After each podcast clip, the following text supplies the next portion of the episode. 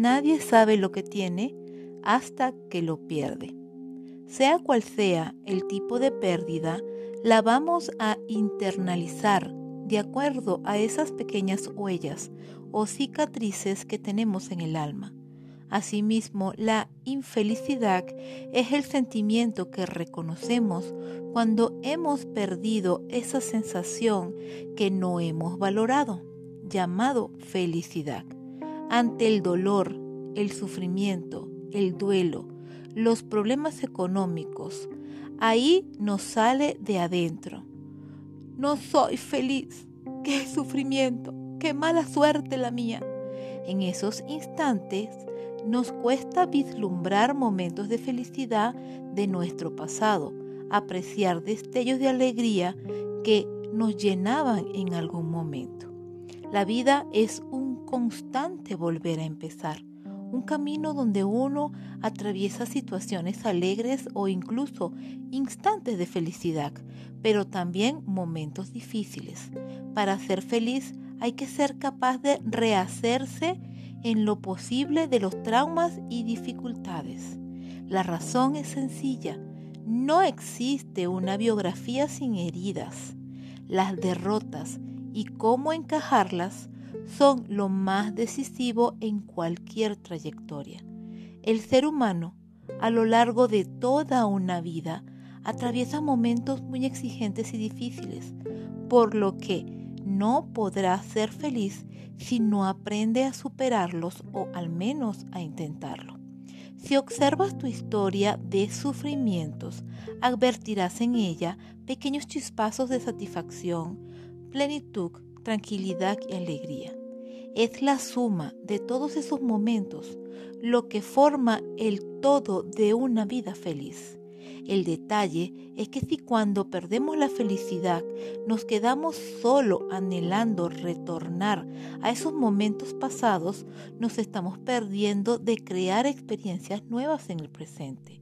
Lo peor que nos puede pasar en la vida no es experimentar el dolor. Lo más peligroso es quedarnos viviendo en él, lamentándonos y lamiendo constantemente nuestras heridas. Por lo tanto, es importante aprender a cicatrizar y esto es posible solo desde la aceptación. Te pregunto, ¿cuántas heridas crees que tienes? ¿Qué tan profundas son? ¿Y qué tanto ves que pueden haber cicatrizado? Amor, Rocío.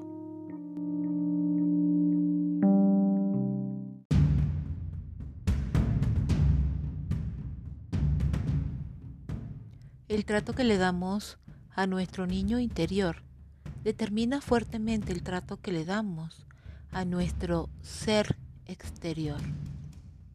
La preocupación es una manera de intentar buscar soluciones con la mente para no sentir la ansiedad o miedo sin objeto en el cuerpo. No obstante, la preocupación es una manifestación del miedo o ansiedad de base, aunque creamos que preocupándonos la distraemos. La preocupación-ansiedad genera un bucle. Siento la ansiedad y como no puedo cambiar con la mente lo que siento en el cuerpo, entonces me preocupo. Esto me hace sentir ansioso y genero un bucle ansiedad, preocupación, ansiedad. El resultado final es una sensación de no control. En algunos ámbitos le dirían ingobernabilidad. Una ausencia de control, de sentir que nos faltan recursos. La preocupación sucede en nuestra cabeza, pero la sensación se siente en el cuerpo y la gente corriente lo llama nervios, nerviosismo, me siento nervioso. No me siento bien, dicen algunos de manera general. Los nervios son ansiedad y el resultado de tener miedo sin saber a qué. La preocupación tiene mucho que ver con anticipar. Anticipar problemas reales o problemas imaginarios, porque nadie conoce el futuro. En realidad, por un lado, es la esperanza de poder adelantarse a los problemas para resolverlos, pero terminas creando un problema y es que esto nos genera ansiedad. Y esto también, además, nos deja una huella, una huella en nuestro cuerpo, porque no queremos sentir en nuestro cuerpo, pero lo que es en la mente es en nuestros músculos, nuestras articulaciones, nuestros órganos, nuestras vísceras.